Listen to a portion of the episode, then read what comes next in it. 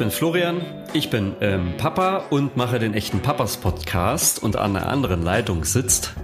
An der anderen Leitung sitzt der Marco, Redaktionsleiter des Magazins Men's Health Dad, natürlich auch Papa und gemeinsam sind wir die echten Papas. Papas. Ja. Ah, so, so, oft haben wir das Wort Papa in den ersten Sekunden noch nicht unterbringen können in diesem Podcast, Flo, oder? Nee, ich habe eigentlich ja nur Papa gehört. Papa, ja. Papa, Papa, aber so ist es ja auch. Das ist ja, darum geht es ja hier in diesem Podcast, in diesem Papa-Podcast. Richtig. Und wenn ich mir die Ausschläge so anschaue, ähm, hier auf meinem Monitor, dann hat es ganz gut funktioniert. Also der Ma, äh, der Martin, der wird bestimmt alles so weit synchron übereinander legen, dass äh, wir endlich auch mal wieder einen erfolgreich durchgeführten Schlachtruf hatten. Grüße an Martin. Bevor wir mit unserem Thema starten, möchten wir mit euch über die Mundgesundheit von Kindern sprechen gemeinsam mit unserem heutigen Sponsor Oral-B. Wusstet ihr, dass 14% der Dreijährigen bereits Karies haben und dass die Hälfte der Erstklässler im Schnitt vier Zähne mit Karies hat? Also wir finden das ganz schön heftig. Deshalb gilt putzen, putzen, putzen, putzen, putzen und den Kleinen schon früh die wichtige Routine vermitteln. Die Checkliste für uns Eltern, zweimal täglich mit fluoridhaltiger Zahn Kinderzahncreme entsprechend der Dosierungsempfehlung putzen, auf zahngesunde Ernährung achten und regelmäßig zum Zahnarzt gehen. Genau, und zwar ab dem ersten Zahn. So gewöhnt sich euer Kind an den Arztbesuch und macht bei jedem Mal den Mund länger auf. Übrigens, bis ins Grundschulalter solltet ihr die Zähne eurer Kleinen unbedingt vor oder nachputzen. So beugt ihr Karies, Zahnfleischerkrankungen und schlechte Mundhygiene vor, die das Risiko für Allgemeinerkrankungen im späteren Leben erhöhen können.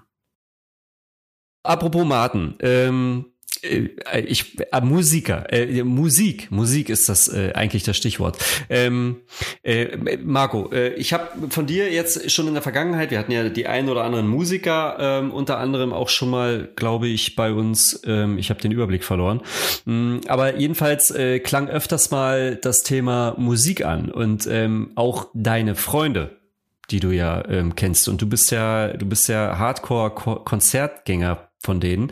Und ich stehe gerade hier so bei meinem Sohn ähm, auf dem, vor dem, vor dem großen, vor der großen Herausforderung der Musiksozialisierung. Wird es Metallica sein? Wird es, ähm, ja, wer noch? Roy Orbison sein? Soll es, äh, soll es Agro Berlin sein? Wer auch immer. Und ich dachte mir, vielleicht kannst du mir mal äh, deine Freunde nah, nahebringen. Vielleicht werden es ja auch, vielleicht wird er irgendwann Fan von deine Freunde. Ich will's mal hoffen. Also wenn ihr nicht alles falsch macht, dann ist das ja automatisch äh, die Konsequenz, dass er ähm, ein großer Deine Freunde-Fan wird. Also erstmal vielen Dank, dass du mich hier geoutet hast. das sollte ja eigentlich unter uns bleiben, aber tatsächlich hast du recht. Irgendwie, wir waren irgendwie ja auf drei Konzerten waren wir sicher. Einmal im Stadtpark, einmal auf dem Kiez in so einem Schuppen und so, immer zu viert, ne? Also meine Frau, die beiden Kids und ich. Aber tatsächlich ist das jetzt auch schon so ein paar Jahre her. Jetzt sind sie ja schon zwölf und 15, meine beiden Kinder, und die wachsen jetzt leider, muss ich fast sagen, leider aus deine Freunde so ein bisschen raus ähm, und experimentieren jetzt selbst, vor allem der Größere. Aber ähm, ich war da total immer gerne und kann es eigentlich dir und deinem Sohn und deiner Frau auch nur ans Herz legen, ähm, wenn wieder Konzerte möglich sind, das ist natürlich die Voraussetzung, ähm, zu dritt mal auf ein Deine Freunde Konzert zu gehen. Das ist echt super. Hat also hat mir echt gut gefallen und ist auch immer noch allen allen Familienmitgliedern bei uns lebhaft in Erinnerung. Also mach das mal. Ja, wunderbar. Dann, ähm, dann, dann habe ich eine Überraschung für dich. Wir werden jetzt dein Idol auch, also beziehungsweise eines der drei, ne, das sind ja drei, drei Freunde quasi, den Flo Sump, Ex-Echt-Drummer, jetzt mal im Gespräch haben. Und ähm, bin gespannt, weil ich glaube, das wird ganz lustig werden. Ah, muss ja jetzt eskalieren, oder? Also, obwohl alle drei wären natürlich noch schöner gewesen, aber das kriegen wir wahrscheinlich in diesem Podcast nicht abgebildet. Zu fünften Podcast, das machen wir mal, wenn wir noch ein bisschen professioneller sind. Absolut. Ähm, und ich freue mich auf den Flo. Total. Also ein Doppelfloh dann heutzutage. Ne? Also ich dann sagen, viel Spaß bei dem Auseinanderhalten. genau, das kriege ich hin. Ihr seid euch ja, na doch, mal sehen, ob ihr euch so ähnlich seid. Wir werden es gleich feststellen. Genau. Wir freuen uns. Na dann, lassen wir ihn Viel rein. Spaß. Hallo Flo. Hallo Flo. Ja, meine Frage wäre eigentlich, äh, wie war der Weg vom Schlagzeug äh, bei Echt zum Mikro bei Deine Freunde? Aber das liegt auch ein bisschen daran, ich äh, bin ja ähm, mit meinen fast 40 Jahren doch auch äh, mit einer Bravo aufgewachsen. Ähm, ich weiß nicht, ob es diese Zeitschrift heute noch gibt. Ähm, wahrscheinlich schon, äh, aber ich bin ja aus dem Print ins Digitale gewandert. Aber nee, nichtsdestotrotz, ich kenne dich eben aus, aus der Bravo-Zeit ähm, und das ist total abgefahren und ähm, jetzt bist du bei Deine Freunde. Also wie, wie, wie funktioniert das? Also erstmal äh, gebe ich dir noch ein kleines Wissensupdate. Es gibt die Bravo noch. Allerdings äh, wird da jetzt, ich glaube, wirklich zu 99 Prozent über so YouTuber und TikToker und InfluencerInnen äh, berichtet, äh, von denen du und ich und Marco vielleicht auch nicht so richtig Ahnung haben. Also die Zeit, wo da die äh, DJ Bobos, Tic-Tac-Toes oder auch Echts drin standen, das ist lange, lange her. Und da kann ich dann auch gleich einen eleganten Bogen zur, zur nächsten Frage äh, äh, spannen. Und zwar der Weg vom Ende von echt bis zum Mikrofon äh, von Deine Freunde.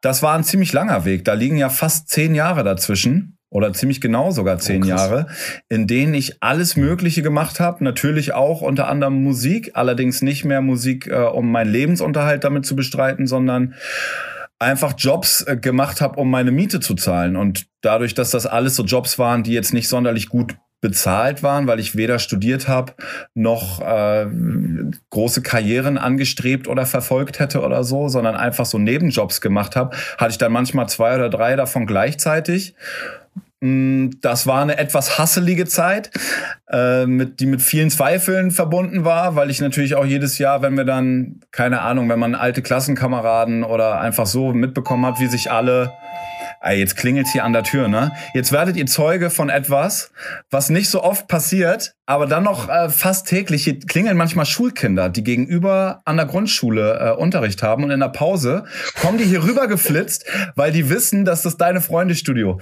Ey, ich bin ganz kurz weg, ich bin sofort wieder da, okay? Ich mir die kurz cool. ab. Ja, super. Die kennen mich sonst als Alles sehr freundlichen Typ, aber ich sage, ich muss jetzt arbeiten. Geht lernen. Okay. Wir warten. Äh, Marc, hast, hast, du, hast du Bravo gelesen früher? Auch, ähm, aber tatsächlich war ich eher so die Pop-Rocky-Fraktion. Ich weiß gar nicht, ob dir dieses Blatt noch was sagt. Wahrscheinlich äh, zeigt sich da schon, dass ich so ein, zwei Jahre älter bin als du. Also es gab Bravo und es gab die, die richtig coolen Jungs, haben Pop-Rocky gelesen. Ja. Guck, der, der Flo ist auch schon wieder zurück von der Tür. Ich bin wieder da. Wir hatten einen kleinen, Pünktlich zum wir Stichwort hatten einen kleinen Exkurs. Wir hatten einen kleinen Zeitschriftenexkurs ähm, von Bravo zu Poprocky und mein Flo konnte damit gar nichts anfangen. Ähm, aber du bist ja aus der Szene, oder? Du kennst die Poprocky. Ich kenne noch, kennst du noch Popcorn? Also es gab ja, es gab mehrere Sachen damals. Ähm, die die kenne ich noch. Ja. Kennst du auch noch? Da war letzten Winter ein, ein Deine Freunde Poster drin. Ich war sehr stolz, auch wenn das so ein bisschen absurd und fehlplatziert wirkte. Ich glaube nicht unbedingt, dass wir die Zielgruppe der Popcorn ansprechen, aber ja, danke, dass ihr mir kurz den Moment gegeben habt. Die Kinder waren sehr verständnisvoll. Die kommen heute Nachmittag nochmal wieder. Geil. Ja, super. Also, naja, ich meine, äh, warum nicht? Äh, Deine Freunde, Studio, kann man mal machen. Und die wissen auch, dass es immer, dass wir immer mal für einen Plausch gut sind. Wir haben ja jetzt auch schon seit Ewigkeiten keine Konzerte mehr gespielt und äh, durch eine Grundschule, die halt genau gegenüber ist, hat man schon noch das Gefühl, um jetzt mal einen ganz kalten Begriff zu äh, äh, verwenden, am Endkonsumenten dran zu sein.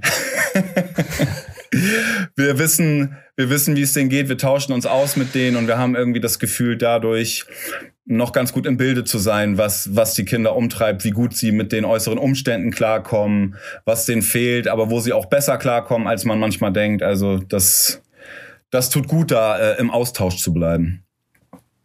Ah, sorry, jetzt sind wir schon so voll reingestiegen gerade, ne? Wir waren ja eigentlich noch ganz woanders. Ich glaube, Marco wollte mal zu einer Frage ansetzen. Der hat da eine, die brennt ihm auf der Seele. Ich versuch's mal. Gut. Also äh, Flo hat ja gerade schon mal nach deinem äh, Karriereweg sozusagen gefragt, ähm, von echt zu deine Freunde. Jetzt hast du Flo gerade jetzt schon auch die aktuelle Situation angesprochen. Wie ist es denn das bei euch persönlich? Also du lebst ja mit deiner Familie, du hast zwei Kinder, drei und fünf, glaube ich, ähm, in, in Hamburg und zwar mitten in Hamburg, in Eimsbüttel, ein Stadtteil übrigens, wo ich auch wohne. Ähm, wie habt ihr jetzt die Pandemie erlebt als Familie? Was habt ihr gemacht? So auf engstem Raum? Ich meine, dazu müssen vielleicht alle Leute wissen, ähm, die nicht aus Hamburg kommen, dass Eimsbüttel, glaube ich, die, der familienreichste Stadtteil Europas ist. Also es ist wirklich sehr, sehr eng hier. Habt ihr es trotzdem gut überstanden bisher? Ey, ehrlich gesagt, wir haben es mal mehr und mal weniger gut überstanden. Ne? Das ist jetzt gefühlt, läuft das Ganze schon seit so langer Zeit, dass äh, auch bei uns in der Familie alles dabei war. Von schierer Verzweiflung über wir wissen nicht mehr, was wir noch tun sollen, uns gehen die Ideen aus. Äh, wir merken an an jeder Stelle, dass wir keine anderen Kinder ersetzen können. Also egal mit wie viel Geduld und mit wie viel äh, Kreativität und Liebe wir uns unseren Kindern widmen, wir sind einfach erwachsene Menschen und Kinder brauchen andere Kinder. Das ist so eine Erkenntnis, auf die ich immer wieder mal mehr und mal weniger schmerzhaft gestoßen bin in dieser Zeit. Was uns bisschen gerettet hat, ist natürlich, dass ich den großen Vorteil habe im, im Gegensatz zu wirklich vielen anderen Menschen, dass ich mich auch dafür entscheiden kann, abends Musik zu machen oder nachts Musik zu machen. Damit habe ich eigentlich zwar abgeschlossen, seitdem ich Papa bin, weil ich da versuche, auf jede Stunde Schlaf zu achten. Ihr kennt das sicherlich. Aber äh, wenn es mal nicht anders geht und wenn gerade eine Pandemie herrscht, dann äh, ist es natürlich Gold wert, ein bisschen flex, also flexibel noch sein zu können. Und das war ich arbeitstechnisch. Ich konnte halt sagen, okay, wenn es mir unter den Nägeln brennt, wenn wir irgendwie mit den Jungs, also mit Pauli und Lukas, mit deine Freunde neue Songs machen wollen oder Sachen zu besprechen haben oder sonst was, dann können wir das irgendwie auf den Abend legen oder ich kann auch mal halt nachts ins Studio gehen. Und so konnte ich mir den Alltag, den anstrengenden Alltag zu Hause dann schon relativ gut mit meiner Frau aufteilen. Wir haben dann auch einfach äh, immer versucht, diesen äh, in unseren Augen Luxus, dass wir viel zu zweit uns auch um die Kinder kümmern können, dafür zu nutzen, uns halt gegenseitig auch Auszeiten zu verschaffen. Ne? Also einfach äh, zwei Stunden raus spazieren gehen, irgendwie äh, vielleicht ein bisschen so. Ich, Waldspaziergänge sind ja auch sehr beliebt. Es gibt hier so ein äh, Naturschutzgebiet am Rand von Hamburg, die Fischbecker Heide. Da waren wir, glaube ich, als es dann ging und man irgendwann äh, wieder raus durfte und so, waren wir, glaube ich, jeden zweiten Tag da und haben gelernt, was wir eigentlich schon wissen sollten, aber so wie verbunden wir eigentlich doch mit der Natur irgendwo sind. Ich finde, es hat sich immer ganz krass an den Kindern gezeigt, wie wenig die im Wald brauchen, außer den Wald an sich. So, also es wurde nie langweilig. Wir haben da teilweise zwei, drei, vier Stunden verbracht und halt einfach bei irgendwelchen Bachläufen oder irgendwie Stöcker sammeln, sich kleine Tippis bauen und so weiter. Damit haben wir unsere Tage verbracht. Und drin wird man irgendwann, also drin dreht man irgendwann am Zeiger. Das ist, wir sind ganz, ganz besonders während des ersten Lockdowns ganz vorbildlich äh, die ganze Zeit drin gewesen, haben diese ganze Stay-Home-Nummer mitgemacht und äh, ich muss euch ehrlich sagen, da gibt's nicht so viel Gutes draus zu berichten aus dieser Zeit. Das war einfach ein, äh, ein äh, Durchhalten von Tag zu Tag. Ab und zu hat man dann irgendwie eine coole Idee oder auch mal einfach einen guten Tag und merkt so, ah, guck mal, jetzt geht's. Ähm, wir drehen gerade mal nicht durch, aber es gibt auch viele Tage, wo es genau das andere Ende der Fahnenstange ist und wo man einfach denkt, so man kämpft sich von Stunde zu Stunde und weiß nicht mehr, wie man das irgendwie die nächsten Wochen noch schaffen soll. So. Und da hilft es mir dann auch überhaupt nichts, der Rapper von der coolsten Kinderband der Welt zu sein oder dass ich äh, zwischen den Jahren, also zwischen dem Ende von Echt und dem Beginn von deiner Freunde, dass ich da als äh, pädagogischer Erzieher, äh, Mitarbeiter, ich war nie Erzieher, ich habe das nicht gelernt, aber ich habe zehn Jahre lang in Kitas und in Vorschulen und äh, Grundschulen gearbeitet und in Ferienbetreuung und sowas. Ähm, und das ist aber was anderes. In, einer, in einem Job kann ich eine ganz andere Art von Geduld aufbringen, weil ich weiß, ich gehe abends nach Hause und äh, bin dann nicht mehr hier. Das, dieses Gefühl hat man ja zu Hause nicht. Zu Hause ist man, wer man ist. In meinem Fall dann der Papa irgendwie von zwei Kindern und das ist dann Fulltime-Job. Und äh, das ist eine andere, ist einfach eine andere Hausnummer. So. Hm. Jetzt hast du schon äh, mir die Frage vorweggenommen, weil ähm, meine Frage wäre nämlich auch in die Richtung gegangen. Ähm, gut, wie organisiert man sich äh, in der Zeit? Äh, also im Grunde genommen genauso wie wir auch. Ja, Marco hat jetzt nur zwei Kinder im, im Homeschooling-Alter. Ähm, ähm, ich glaube, das ist nochmal was anderes. Meiner ist fünf, also im Grunde genommen eben wie, wie ungefähr bei dir. Ähm, zusätzlich, dass wir noch nebenbei arbeiten und die Kita quasi äh, zu hat. Ähm, und dann bist du selbst, und du sagst, pädagogischer Mitarbeiter gewesen. Ähm, äh, wäre das nicht so eine Art Bootcamp auch? Oder hättest du da, oder hast du vielleicht aus dem Bereich irgendwas mitgenommen, wo du sagst, okay, das habe ich zumindest ansatzweise äh, einbringen können, ne? Bastelstunden oder ähm, wir gehen mal raus und äh, jetzt im Herbst oder als der Herbst war, wir sammeln ganz viele Eichen und Kastanien und bauen eine riesengroße Eiche-Kastanienmännchenstadt oder sowas? Ja, so, so einzelne, einzelne Ideen, denen man dann nachgehen konnte, die man umsetzen konnte, irgendwas halt auch, wo es um Kreativität äh, und so weiter geht, die habe ich auch schon immer gehabt und da habe ich auch durch meine also durch die fast zehn Jahre als pädagogischer Mitarbeiter habe ich da eigentlich ein großes Sammelsurium an Ideen, was man so immer mal machen kann. Ähm, leider bin ich selber so ein bisschen so ein Bastelhorst, also mit der Schere und so konnte ich nie, nie so wirklich gut umgehen und es hat mir auch äh, nie besonders viel Spaß gebracht. Ich habe ja auch in meiner Zeit der Arbeit mit den Kindern eigentlich bin immer aufs Thema Musik gegangen. Also habe mit denen getanzt, habe so musikalische Reisen unternommen oder habe so Be Bewegungspädagogik mit denen gemacht.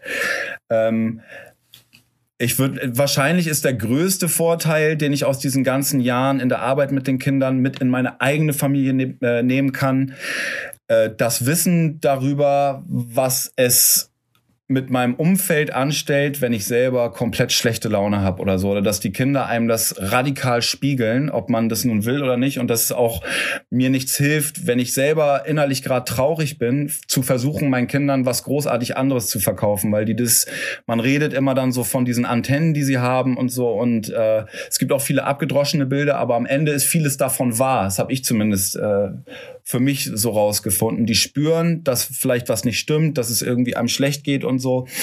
Ähm, und ein weiterer großer Vorteil, der auch nichts mit der Bastelschere leider zu tun hat, aber der einfach für wie ich mit einer Krisensituation umgehe, gut war, ist so dieses, äh, ich habe ziemlich gut gelernt im Laufe der Jahre, mich selbst zu reflektieren und zum Beispiel ähm, ich kann parallel laufende Bedürfnisse, obwohl die sich gegenseitig widersprechen, ganz gut akzeptieren. Ich kann annehmen, dass ich nach drei Stunden einfach keinen Bock mehr habe, mit den Kindern äh, äh, zum hundertsten Mal das gleiche Puzzle zu puzzeln. Und ich kann aber parallel auch akzeptieren, dass es deren kindlicher Spieltrieb ist, der das am liebsten den ganzen Tag machen würde oder halt die, die den ganzen Tag auf Sendung sind und so. Und das zu akzeptieren und aber auch meine eigene Launenhaftigkeit anzunehmen, ohne gleich komplett dran zu verzweifeln, das ist so ein, äh, das ist ein Skill, über den ich sehr froh bin. Äh, und es waren auch wirklich ja, viele schlecht gelaunte Wochen dabei. Also so, wir kennen uns ja jetzt in dieser Runde nicht so gut, aber äh, Freunde, die mir nahestehen, irgendwie mit denen ich sonst ganz engen Austausch habe oder mit denen man äh, viel kommuniziert oder so, denen ist schon aufgefallen, dass ich jetzt speziell, seitdem wir unser Deine, wir haben mit Deine Freundin Weihnachtsalbum letztes Jahr gemacht. Das war so die letzte große Aufgabe, der wir uns gewidmet haben. Und danach kam erstmal so ein Loch. Normalerweise gehen wir mit einem frisch produzierten Album auf Tour holen uns den Applaus, holen uns das, was, äh, was Musiker und Musikerinnen brauchen, wenn sie auf der Bühne stehen. Und äh, dann kommt das Loch eigentlich erst viel später und auch wesentlich softer. Diesmal war das so, Album veröffentlicht, es war klar, es wird erstmal keine Tour dazu geben und direkt rein ins Loch. Und verbunden mit einer wirklich übellaunigen Phase, für meine Verhältnisse sehr lang, bestimmt so zwei Monate ganz schlechte Laune einfach gehabt. Und ähm, dann zusätzlich noch so dieses, ich habe dann immer den Gedanken im Kopf, ja, es geht so unfassbar vielen Menschen gerade so viel schlechter. Ich darf mich jetzt nicht zu laut beschweren. So, ne? Ich darf jetzt nicht zu doll, ich darf mich nicht zu doll auskotzen über das, was ich gerade kacke finde. So, ich muss das immer ins Verhältnis stellen zu, ähm, naja, immer in Kontext stellen. So. Und da habe ich aber auch irgendwann gem gemerkt, dass es halt auch für, für sich selber und auch für die eigene Familie ungesund, wenn man sich das äh, nicht so eingesteht oder wenn man nicht einfach sich auch mal auskotzt, egal ob man gerade, ob es anderen Menschen schlechter geht oder nicht. Ähm, es muss einfach ab und zu mal raus. So. Und auch so diese Hilflosigkeit und die Verwirrtheit über die Situation, die muss auch irgendwie verbalisiert werden. Und ich habe gemerkt, ich tue mir und meinem Umfeld überhaupt keinen Gefallen damit, wenn ich das alles im stillen Kämmerlein für mich ausmache. Ja, das ist eine Art Hygiene eigentlich, die man da betreibt. Aber es ist schwer, mit Kindern darüber zu reden. Ne? Ich weiß nicht, wenn du sagst, äh, du hast auch einen Fünfjährigen so, man kann schon über vieles sprechen, aber äh, halt auch noch längst nicht über alles so. Und es ist ja so ein ständiges Abwägen, wie fasse ich ein bestimmtes Thema an und so. Ich bin zum Beispiel total froh darüber, dass meine Kinder noch nicht so ängstlich geworden sind.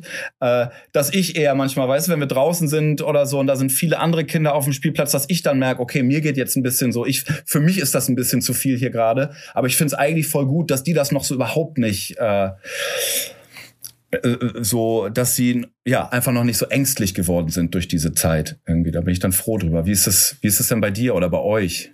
Weil wie spürt ihr das an euren Kindern? Ja, also ähm, im Grunde genommen, äh, ich spüre das jetzt erst so langsam, dass ähm, er ist ein Energiebündel und ähm, wenn wir ihn nicht äh, schaffen, abends aus oder den Tag über auszupowern, dass er abends natürlich ordentlich noch Gas gibt. Und ähm, bei uns ist es momentan so, wir arbeiten sehr viel, wir arbeiten auch sehr viel abends noch ähm, an, an Dingen im, im Internet. Und ähm, dann ist natürlich halt, ne, irgendwas fällt immer hinten runter. Und man merkt halt schon, weniger Kinder bedeutet auch, dass da ähm, weniger Power ähm, einfach gezogen wird, ne? Und die muss woanders raus. So ist es zumindest bei einem Fünfjährigen. Ich weiß nicht, wie, wie bei Marco, bei deinen Kindern. Das merkt man natürlich auch, dass da ähm, der Ausgleich fehlt, ne? den man auch nicht irgendwie ersetzen kann. Ne? Also auch wenn man jetzt 24 Stunden aufeinander hockt und nie alleine ist, was äh, ja Fluch und Segen zugleich sein kann, aber man kann keine Gleichaltrigen ersetzen. Ne? Ja, und man kann nicht auf Konzerte gehen. Das hattest du ja gerade ja, schon. Das geht auch nicht. Das hattest du ja gerade schon erwähnt, dass das auch euer großes Problem als deine Freunde ist. Ne? Tour wurde abgesagt. Ähm, man hat keinen Kontakt mehr zu, zu seinen Fans, der bei euch sicher ganz groß war. Wie habt ihr denn das in den letzten Monaten so gelöst? Ähm, mal abgesehen davon, dass ab und zu ein Fan bei euch an der Tür klingelt, wie wir es gerade erlebt haben. Aber ansonsten, wenn keiner klingelt. Nahezu täglich, wie gesagt, das. Äh das hält uns auch bei Laune. Und ansonsten, ähm, also wir machen auch so vereinzelte Aktionen, zum Beispiel im ich bin mir nicht sicher, ob wir das jetzt im zweiten Lockdown gemacht haben. Man muss ja schon nachzählen. Äh, wir haben zum Beispiel, als so die Zeit war, als wirklich alle drin waren, haben wir zu einer Aktion aufgerufen, dass sich äh, die Kinder zu Hause eine Höhle bauen sollen, so wie man halt eine, eine coole Höhle baut aus Wolldecken, Handtüchern und was man irgendwie da alles für in die in die in die Finger kriegt und äh, sollten uns dann, wenn sie wollen natürlich nur, aber sehr viele wollten, ein Foto davon schicken, wie sie in dieser Höhle sitzen, die sie sich selber gebaut haben. Parallel haben dann Lukas, Pauli und ich hier im Studio einen Song gemacht, der heißt Wir bauen eine Höhle und haben äh, so mit äh, iPhones und dem, was gerade zur Verfügung stand, ein kleines Musikvideo dazu gedreht und haben also den Kindern versprochen, wenn sie uns ihre selbst gebastelte Höhle als Foto irgendwie, wenn, wenn sie uns das schicken per Mail, dann machen wir deren Gesichter unkenntlich, hauen da so unsere, unser Bandlogo besteht ja aus so drei gelben Köpfen. Und dann haben wir also über die Gesichter der Kinder unsere äh, gelben Bandköpfe immer drüber geklatscht und äh, haben denen versprochen, dass wir jedes eingesendete Foto mit in unser Musikvideo nachher nehmen. Und äh, dadurch ist der Song dann auch ein bisschen länger geworden, als er ursprünglich mal geplant war, weil wir insgesamt 800 selbstgebaute äh, Quarantänehöhlen zugeschickt bekommen haben, die dann wirklich auch alle bearbeitet haben und in das Video gesetzt haben. Und das war irgendwie eine schöne Aktion, weil man dadurch gemerkt hat, das ist jetzt auch was anderes, als wenn wir jetzt hier blind irgendwelchen Content produzieren und den, den Kindern vor die Füße klatschen, sondern es war was, wo sie wirklich äh, äh, partizipieren und mitmachen konnten und ähm, am Ende dann auch super stolz waren, dass ihre eigene Höhle mit in einem Musikvideo von Deine Freunde gelandet ist. Äh, das war relativ aufwendig, deshalb machen wir sowas jetzt nicht irgendwie einmal im Monat oder so. Das sind dann wirklich so Spezialaktionen. Aber dadurch versuchen wir zumindest den äh, Kontakt aufrecht zu erhalten. Natürlich nutzen wir auch so ähm, Social Media und solche Sachen, allerdings nicht so doll, also noch nicht wirklich auf jetzt Influencer-Basis, sondern melden uns eigentlich wirklich nur dann, wenn es was zu sagen gibt, sind da jetzt nicht so die Leute, die täglich senden. Ähm, ich habe oben hier, also wir sprechen jetzt gerade, da sitze ich im, in unserem kleinen Studioraum und es gibt aber oben noch einen Schreibtisch, den ich habe und das ist der Fanschreibtisch und da landet halt die äh, handschriftlich geschriebene Post, die uns erreicht und die ist jetzt im Laufe des letzten Jahres ist das ganz schön viel geworden, ähm, was mich total gefreut hat, weil ich bin der Fanbeauftragte bei Deine Freunde, ich setze mich dann hin, ich schreibe die Antworten, manchmal sind es auch nur Autogrammwünsche, aber es gibt auch schon Kinder oder auch ganze Schulklassen, die uns äh, schreiben und die uns auch zum Teil dann ihr Herz ausschütten oder uns äh, erzählen, was sie gerade belastet oder wie schwierig das für die ist. Und da ist es dann ein gutes Gefühl für mich, auch wenn das dann nicht äh, groß sichtbar ist nach außen. Aber ich weiß, dass ich, äh, wenn ich mich dann hinsetze und den Kindern auch handschriftlich antworte, wie sehr die sich darüber freuen, wenn sie dann so ein Deine Freunde Brief, wir haben auch extra so, ich habe von meiner Mama, die, die ist auch so eine, die kann gut basteln und die hat immer so das gute Accessoire da und die hat mir dann so extra Briefpapier, Deine Freunde Briefpapier gemacht und so lauter kleine, mh, so kleine Verzierungssachen und so, so dass ich auch weiß, unsere Antwort, die dann da bei den Kindern ankommt, sieht halt auch wirklich cool aus dann und äh, die müssten sich eigentlich, wenn es jetzt nicht ganz schief gelaufen ist, müssten die sich sehr darüber freuen weil ich mir wirklich Mühe gebe damit. Und ähm, das ist so ein Austausch, der findet so ein bisschen unterm Radar statt, aber der ist, was ich gerade schon sagte, der ist übers letzte Jahr sehr intensiv geworden, weil ich auch einfach glaube, dass die Zeit jetzt natürlich, man hat jetzt viel mehr Zeit, sich mal hinzusetzen und vielleicht einen Brief zu schreiben. Und ich finde das eine total schöne Art der Kommunikation. Ich finde es auch schön, dass man ein bisschen drauf warten muss und dass das nicht sofort so, aha, ein, äh, ein blauer Haken oder zwei grüne Haken und ab da wartet man irgendwie auf die Antwort, sondern äh, man muss sich ein bisschen in Geduld üben und äh, ich, ich mag das Ding des Briefschreibens einfach total und freue mich, dass das jetzt wieder zurückgekommen ist, wenn auch unter Umständen, auf die wir alle besser verzichten könnten. Das stimmt. Wenn du, ähm, also die, die, wir wissen ja jetzt, also zumindestens auch aus, nicht nur von uns selbst, sondern ich glaube auch eben das aus Hörensagen und das Sprechen mit Freunden, die, das, das allein dieses diese Zeit jetzt den Kindern ja doch schon sehr zugesetzt hat oder ähm, gerade auch ähm, in, in, in Familien, wo es äh, vielleicht ähm, ne, besser oder, oder schlechter ist, dann auch mit, mit Homeschooling und so. Ähm, wenn du jetzt sagst, äh, du, du kriegst auch das, das, das Feedback von den Kindern anhand der, der Briefe, ähm, spiegelt sich das wieder? Also ohne jetzt ins Detail zu gehen oder so, aber kriegt man schon mit, dass das, äh, dass, dass den Kids das äh, äh schwer an den Nieren geht?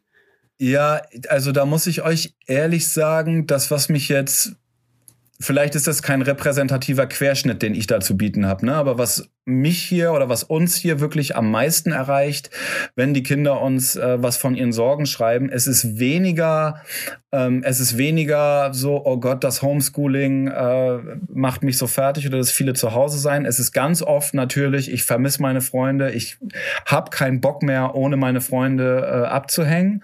Und, und das ist immer das, was mich so ein bisschen ähm, was mich dann danach beschäftigt, ist ganz, ganz oft schreiben sie, ich habe Angst, andere Leute mit Corona anzustecken. Also gar nicht so, dass die Kinder, ne, dass Kinder schon so weit sind, dass sie sich nicht um sich selber sorgen, sondern diesen einen Schritt schon weiterdenken und sagen, ja, aber ich habe ich hab einfach Angst, andere Leute, keine Ahnung, die Oma oder den Opa anzustecken oder so.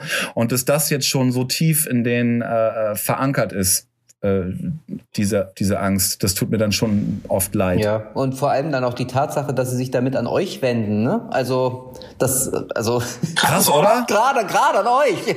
Nein, aber es ist so, ähm, das zeigt ja auch, dass einfach irgendwie da die Kommunikationskanäle momentan so eingeschränkt sind, ne? trotz der die ganzen digitalen Welt.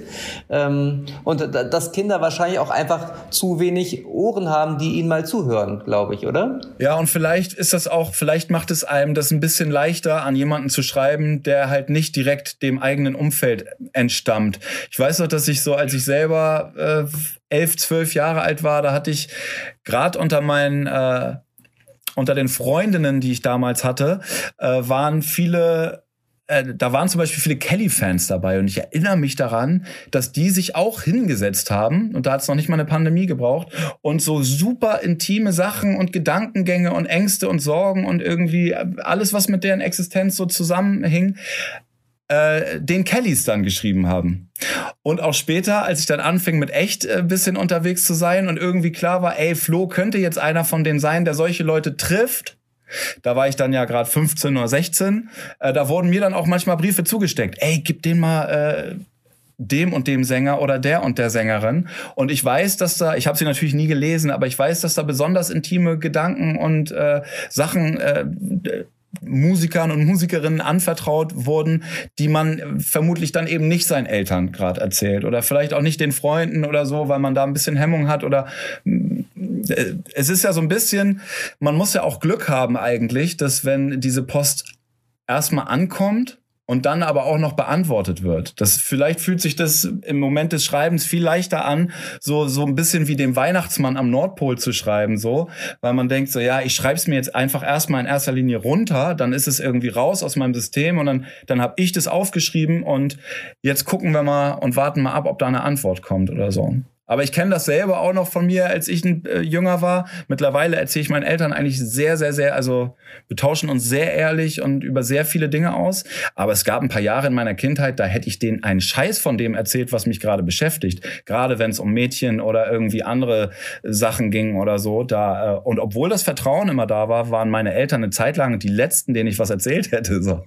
Ja, wobei man sagen muss, ihr seid ja auch wirklich prädestiniert, dass man euch das Herz ausschüttet, weil durch eure Texte, also man man hat ja schon das Gefühl, ihr versteht die Kinder total gut. Ne? Also ähm, ihr singt ja sozusagen ja ähm, das, was was viele Kinder denken oder wie es ihnen geht. Also da seid ihr ja ganz nah dran. Also ich finde es jetzt nicht verwunderlich, dass dann viele Kinder auch einfach euch das Herz ausschütten, weil ihr einfach die Kinderversteher seid, ne? die musikalischen. Also für mich jedenfalls. Ja, das ist ein bisschen so. Und Gott sei Dank müssen wir uns diese Rolle nicht, also das ist für uns keine wir müssen nicht erst in Mareike Amados Zauberkugel gehen und kommen dann wieder verwandelt als die großen Kinderversteher raus, sondern es ist bei uns eher eine ganz intuitive Sache. Und ähm, wir benutzen ja auch oft irgendwie das, das Stilmittel des Humors, um auch mal über Sachen zu reden, die vielleicht im wahren Familienalltag äh, gar nicht so cool sind, aber mit Humor kann man sie dann ein bisschen entzerren und dadurch bringt man dann die Leute da, dazu, auch offener darüber reden zu können. Äh, wir haben ein Lied über Streit, dicke Luft heißt das. Da geht's um zuknallende Türen. Und äh, wir wissen alle, dass wenn der Moment gerade wirklich da ist, dass man, äh, ja, dass es vielleicht sogar mal ein bisschen eskaliert, man sich anschreit, die Türen knallen oder so, das ist kein guter Moment, der bringt überhaupt keinen Spaß. Aber es kann Spaß bringen im Nachhinein, durch eine etwas humorvollere Perspektive diesen Moment nochmal äh, zu durchleben und festzustellen, dass es auch ganz schön albern ist teilweise, wie wütend man wegen irgendwelchen Nichtigkeiten wird und dann drüber lachen kann. Und das ist so ein... Äh, es ist ja jetzt keine Wunderwaffe oder so, aber es ist einfach etwas, was funktioniert, was wir auch ganz oft dann im Austausch mit den Kindern, seien es, die, seien es jetzt die Kinder, die hier bei uns in der Schulpause an der Tür äh, läuten oder halt die vielen Kinder, mit denen wir normalerweise, wenn wir auf Tour sind, Austausch haben, ähm, da zeigt sich eigentlich immer wieder, dass die von sich aus eine totale Bereitschaft mitbringen, über Sachen auch zu reden. Ähm, man muss im Grunde die Tür nur so einen ganz kleinen Spalt aufmachen, dann wird sie oft eingerannt. So. Und das ist auch die Erfahrung, die wir mit Deine Freunde in den letzten zehn Jahren jetzt so gemacht haben, dass man eigentlich über viel mehr reden kann und auch den Kindern viel mehr, auch teilweise viel mehr schwerere Themen zumuten, zutrauen kann, als das, was allgemein so angenommen wird. Und, äh, äh, und sie danken es einem. Sie danken es einem, indem sie einen verblüffen mit ihren Einstellungen zu bestimmten Themen und äh, zeigen, wie sehr wie gut es ihnen auch tut, sie ins Vertrauen zu ziehen und eben nicht die ganze Zeit wie die kleinen, unwissenden Kinder zu behandeln. Lass uns doch mal ähm, bei eurer Musik bleiben. Also, wenn jetzt keine Pandemie ist, dann füllt ihr ja ganze Hallen mit springenden und tanzenden Kindern und selbst die Eltern bleiben nicht ruhig und da spreche ich aus eigener Erfahrung. Also, meine Kinder sind ja jetzt schon ein bisschen älter, aber vor ein paar Jahren waren wir auch regelmäßig zu Gast bei euren Konzerten. Ähm, und da stellt sich mir natürlich die Frage, was ist denn mit dem guten alten Kinderlied eigentlich passiert, seitdem ihr auf die Bühne erschienen seid? Also, ähm, äh, gab es ja schon einen kleinen Wandel. Äh, wenn ich jetzt, also lustigerweise, irgendwie ähm, ist ja Rolf Zukowski auch einer eurer Förderer, wenn ich es richtig gelesen habe. Aber genau. das war natürlich ja. noch eine, eine ganz, an, ganz anderes Niveau damals, als ähm, Rolf Zukowski in den 80ern irgendwie so in, zur Höchstform aufgelaufen ist. Was ist da passiert seitdem? Ja, passiert seitdem? das stimmt. Wobei Rolf, also es gibt eine Sache, die uns äh, dann doch total eint, auch wenn man das jetzt musikalisch auf den ersten, äh, auf den ersten Blick vielleicht nicht vermuten würde. Aber Rolf war eigentlich damals einer der ersten, und das war ziemlich progressiv für damalige Zeiten, der aus der Sicht der Kinder gesungen hat, was ja auch ähm, was ja auch das ist, was wir größtenteils machen. Wir versetzen uns zwischendurch auch in die Eltern rein, machen mittlerweile auch Songs für die und haben eh nicht mehr so diese Trennung, dass es irgendwie das jetzt für Kinder, das für Eltern. Wir haben festgestellt, es gibt ganz viel, was auch als von der ganzen Familie einfach gut gehört und verstanden werden kann. Aber ähm, ich, ich ehrlich gesagt, oder ich, ich sag's mal andersrum. Wir Erwachsene, ne? Wir können uns, egal was für verschrobene, unterschiedliche Typen wir sind, es gibt für jeden von uns Musik, ne? Ganz so. Äh, ich kenne fast keinen Menschen, egal auch wenn es Misanthropen sind oder so, die komplett sagen, es gibt keine Musik für mich. Für jeden gibt's was. Egal ob du irgendwie äh, äh, äh, Death Metal äh, hören magst, äh, so, oder ob du, ob du ein Schlagerfan bist und einfach auf deiner Bank ein bisschen hin und her schunkeln willst, ob du Pop magst, Rap oder ob du ein, äh, äh, ein Jazzfreund bist oder so. Es gibt einfach eine wahnsinnig, wahnsinnig große Auswahl äh, für uns an Musik. Und man muss zwar Erwachsenen- und Kindermusik in meinen Augen gar nicht immer so unbedingt trennen. Natürlich gibt es Erwachsenenmusik, die aufgrund der Texte vielleicht für Kinderohren noch nicht irgendwie so cool ist, aber ähm, ich finde, dass so, dass äh, was ist aus dem guten alten Kinderlied geworden? Das gibt es ja noch. Die Kinder, in, vor allem in einer bestimmten Altersstufe, die singen ja noch die Klassiker, die wir auch schon damals gesungen haben. Und die finde ich jetzt auch gar nicht per se scheiße oder so. Ich finde das total gut, dass es die noch gibt. Und wir sind auch nicht angekommen mit so einem, äh, äh, mit der mit der Vorgabe, das jetzt da alles zu verdrängen und jetzt nur noch das äh, cool zu finden, was wir selber machen. Aber wir fanden halt wichtig, dass man mal was Neues anbietet und mal äh,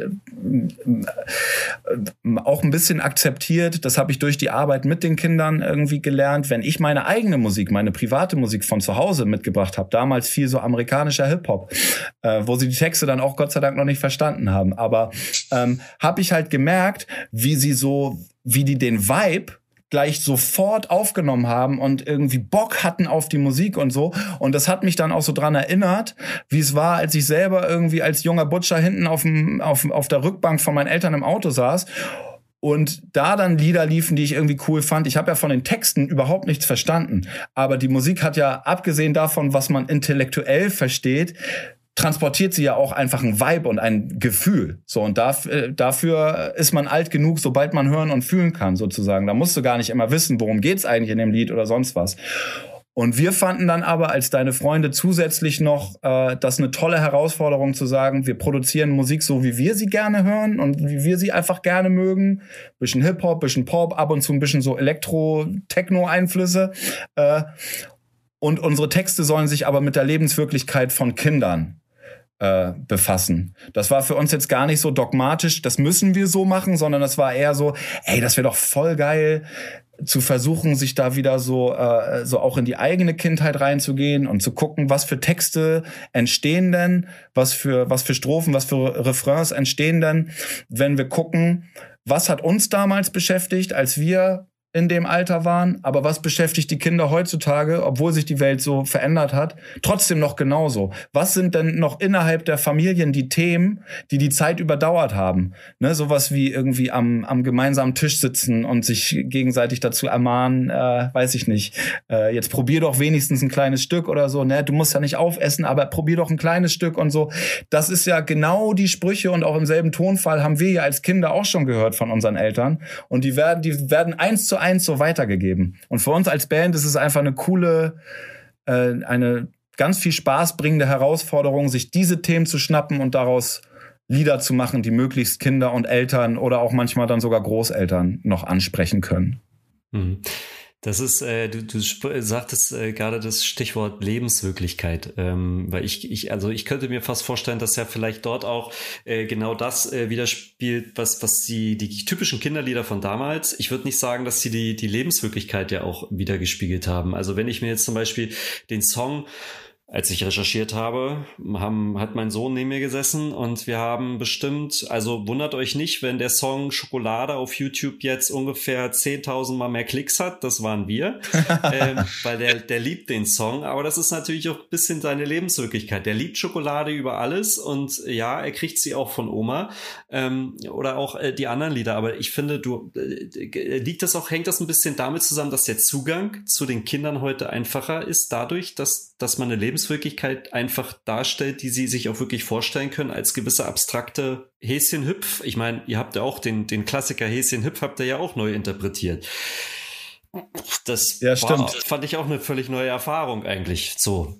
Ähm, ich glaube, dass so der erste und vielleicht auch gleichzeitig wichtigste Schritt für uns als Band war, dass wir die Kinder als unser Publikum und als unsere Hörerschaft ernst nehmen.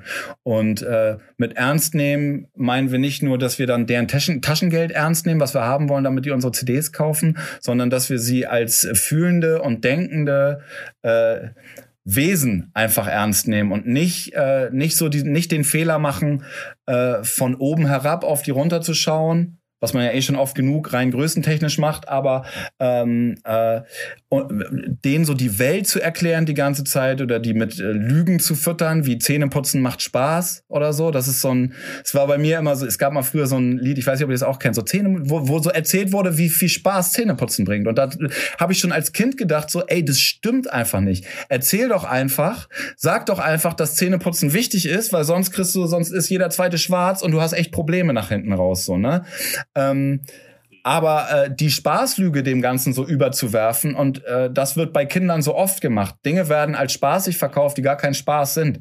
Ähm, und das wird ausschließlich von Erwachsenen so gemacht. Kinder äh, tischen sich gegenseitig diese Lügen nicht auf. Es ist immer, wenn wir denen die Welt ein bisschen schmackhafter oder ein bisschen, äh, äh, weiß ich nicht, ein bisschen anders darstellen wollen, als sie ist, dann machen das die Erwachsenen. Und vielleicht war das eine Zeit lang in der Kindermusik auch so, dass ein bisschen so gedacht wurde, na ja, das ist halt für Kinder, die denken halt von hier bis da vorne, komm, da reicht doch, wenn wir jetzt ein Lied über drei fröhliche Enten machen oder so. Und nix gegen Lieder über fröhliche Enten. Ich glaube, es gibt bestimmt gute Lieder über fröhliche Enten. Aber es ist halt, da spricht dann, äh, da gab es dann schon äh, eine Zeit lang auch viele Songs, wo so ganz klar äh, rausgesprochen hat, wir denken, für Kinder äh, äh, wird es schon reichen. So. Ne? Songs, bei denen Erwachsene sich verarscht fühlen. Man mag es nicht glauben, aber da fühlen Kinder sich auch manchmal schneller verarscht, als man denkt. Und auf der anderen Seite, wenn man ihnen zeigt, dass man äh, sie halt ein bisschen ernster nimmt und irgendwie, äh, dass man ihre Gedanken, auch wenn die jetzt noch nicht super reflektiert und super erwachsen sind, aber dass die genauso wertvoll sind äh, wie die Gedanken von Erwachsenen, dann äh, haben wir die Erfahrung gemacht, dass sie einem gerne zuhören. Und das ist, glaube ich, auch die Stelle, wo wir die immer wieder ganz gut abholen. Flo, ich habe zum Abschluss nochmal eine Frage, die nochmal auf dein Vatersein abzielt. Und zwar würde mich mal interessieren, als ja. ihr mit deinen Freunden angefangen habt. Ja. Da wart ihr alle drei noch kinderlos. Und ähm, inzwischen, so inzwischen bist du ja seit fünf Jahren Vater. Wie hat sich das auf, auf deine Arbeit, auf eure Lieder, auf den Output ausgewirkt, sozusagen? Ich meine, du hattest ja vorher als Erzieher in der Kita schon Erfahrung mit Kindern, aber dieser Blickwinkel des Vaterseins, den hast du ja erst seit fünf Jahren. Ja, stimmt. Macht sich das irgendwie bemerkbar? Da hast du recht. Ich, ja, ich glaube schon, dass sich das bemerkbar macht. Das ist zwar so ein schleichender Prozess, der kam jetzt nicht, der kam jetzt nicht mit einem äh, mit, mit, mit äh, Dampfhammer so, sondern dass äh, ich merke, dass wie das immer mehr in mir verändert eigentlich und das strahlt dann auch automatisch in unsere Musik mit rein. Ich glaube, wenn man sich zum Beispiel unsere fünf sind es jetzt fünf? Ja, ich glaube, wir haben fünf Alben gemacht. Wenn man sich unsere fünf Alben anhört, merkt man, dass von Album zu Album auch in manchen Songs um ein bisschen mehr Verständnis für gewisse seltsame Elterneigenschaften geworben wird. So. Und ich merke natürlich dadurch, dass ich da jetzt selber erst diese Erfahrung mache, nach, wie du gerade gesagt hast, zehn Jahren ausschließlich aufs Kind gucken, merke ich, dass ja auch mit mir als dann äh, äh Papa ganz viel passiert und dass sich innerlich irgendwie Sachen verschieben, dass ich manche Sachen irgendwie mit einem, also mit, mit, durch eine neue Perspektive sehe und irgendwie ein ganz anderes Verständnis plötzlich für, äh, für Eltern im Allgemeinen so entwickle, dass ich das natürlich auch versuche, mit in unsere Musik äh, einfließen zu lassen.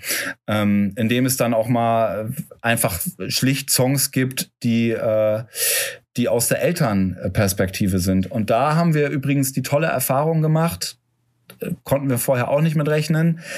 Am Anfang dachten wir noch, bevor wir das das erste Mal gemacht haben, ah, nehmen die Kinder uns das jetzt übel, wenn wir anfangen auch mal die andere Seite zu zeigen, sozusagen. Müssen wir die ganze Zeit hundertprozentig in der kind Kinderbrille bleiben oder dürfen wir dürfen wir auch mal die Perspektive wechseln. Und die finden das total gut, dass wir das machen. Und ähm, es war auch ein Fehler zu glauben, dass sie diese Lieder dann skippen wir haben zum Beispiel ein Lied auf dem Helikopteralbum, das heißt Elternvertreterwahl in der Kita. Das ist nun wirklich ein Thema, womit Kinder also theoretisch gar nichts anfangen können dürften, weil die da einfach noch nie teilgenommen haben an so einem Elternabend. Aber die lernen plötzlich äh, äh durch zwei Strophen äh, was über dann wiederum unsere elterliche Lebenswirklichkeit und verstehen ein bisschen mehr, was uns da ab und zu so umtreibt und finden das vielleicht auch lustig, dann die Vorstellung, wie wir im Kreis auf diesen viel zu kleinen Stühlen sitzen und äh, uns übers Mittagessen der Kinder streiten und so solche Sachen. Und auch da hat das wieder total funktioniert, die Kinder so ins Boot zu holen und sich auch über solche Sachen mit denen auszutauschen.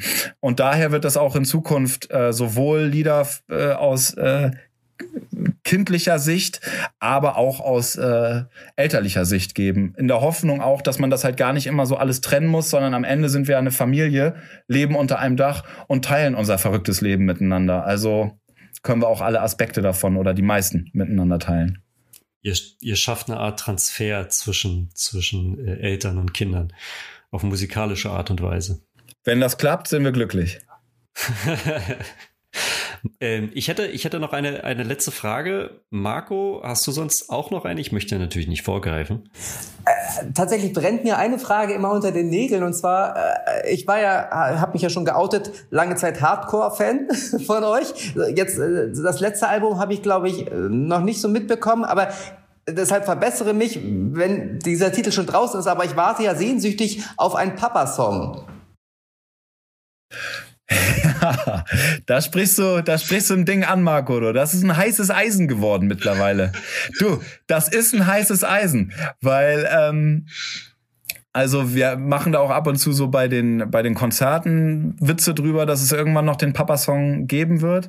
Es kam jetzt aber auch schon das ein oder andere Mal vor, dass wir ein bisschen gerügt wurden für unseren Deine Mutter-Song, weil wir da ja Sachen aufzählen, die quasi in unseren Augen damals, als wir das Lied aufgenommen haben, typisch Mutter waren.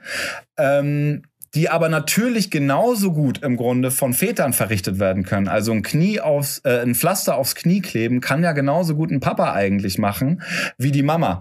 Und da gibt's jetzt schon, das passt aber auch ein bisschen zu den heutigen Zeiten, will ich mal sagen, da gibt's dann schon ab und zu mal ein bisschen so auf den Deckel für, dass wir da im Grunde so dreist gegendert haben, ne? Dass wir also bestimmte Attribute ganz klar unserer Mutter und der Weiblichkeit zugeordnet haben.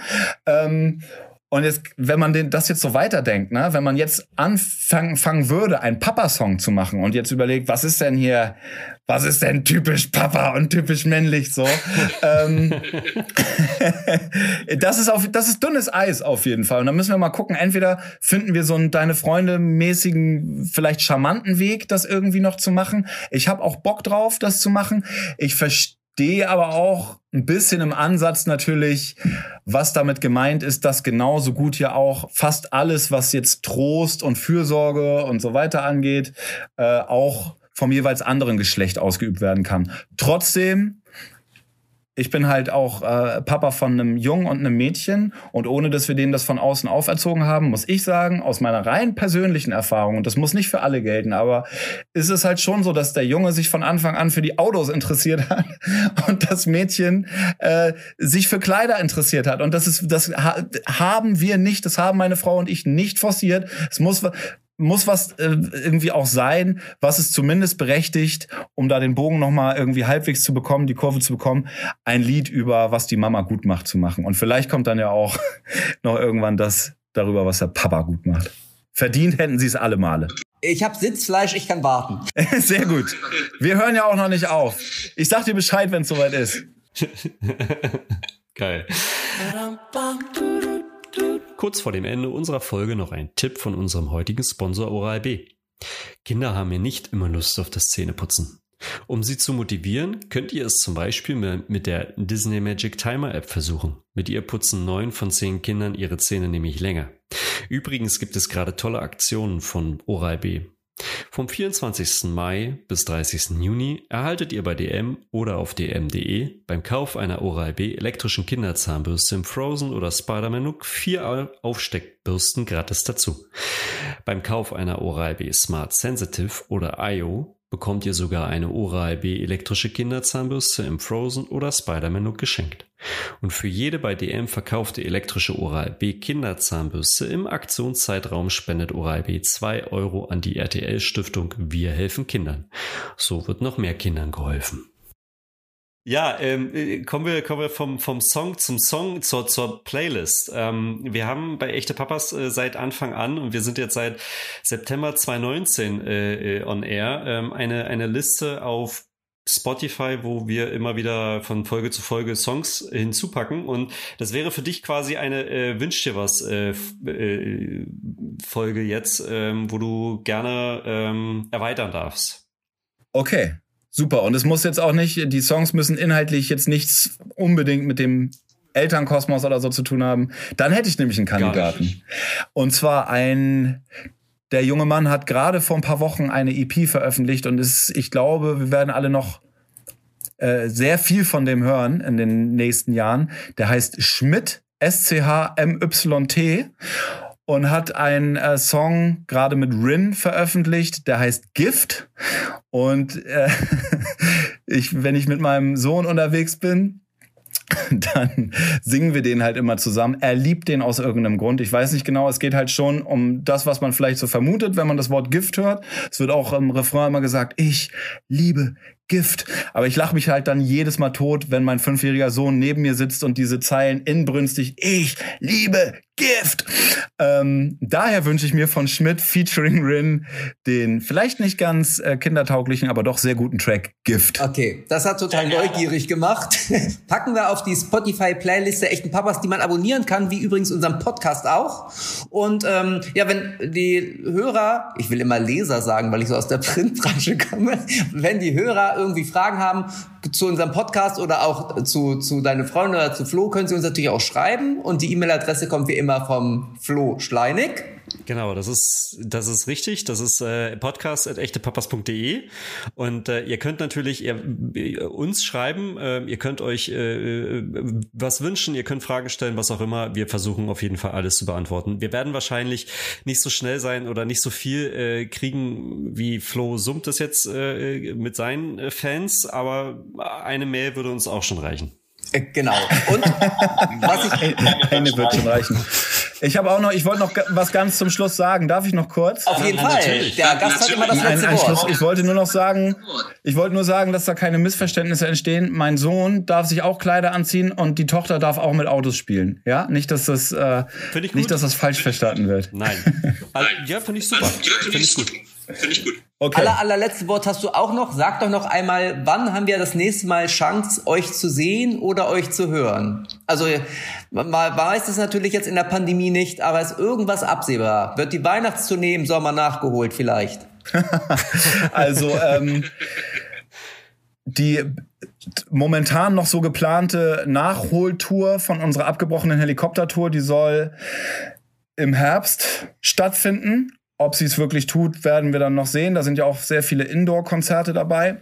Das müssen wir abwarten, aber im Grunde geht das erst so richtig Ende September, Anfang Oktober los. Wir haben die Hoffnung noch nicht ganz losgelassen, dass das vielleicht noch passiert. Und wir haben jetzt frisch veröffentlicht äh, einige Sommerspezialkonzerte, die dann entweder in Strandkörben oder auf Picknickdecken und natürlich unter besonderen Voraussetzungen äh, passieren müssen, aber so, dass wir zumindest mal wieder vor Publikum Musik machen können, worauf wir natürlich brennen. Es brennt uns unter den Nägeln und wir hoffen, dass das so stattfinden kann. Und geplant ist das für, ich glaube, Anfang Juli soll es losgehen. Und ja, Es ist davon abhängig, wie sich die Umstände bis dahin weiterentwickeln, aber wir sind nonstop am Plan, weil wir es kaum erwarten können, wieder auf die Bühne zu steigen. Natürlich nur unter solchen Bedingungen, dass alle ein gutes Gefühl damit haben und dass die Leute gerade mit äh, Kindern auch gerne zu unseren Konzerten kommen. Aber wir geben nicht auf und bleiben so lange am Ball, bis das wirklich weitergeht. Okay, also wir drücken uns allen die Daumen. Genau, wir drücken euch die Daumen, wir drücken uns die Daumen. Ja, Flo, viel, vielen Dank für deine Sehr gerne. Zeit. Für deine Zeit. Ja, ich danke euch. Liebe Grüße an eure HörerInnen und äh, alles Gute für euch. Ja, danke für gleich euch auch. Und wir hören sicher. Macht's. Bis bald. Tschüss danke. alle. Ciao.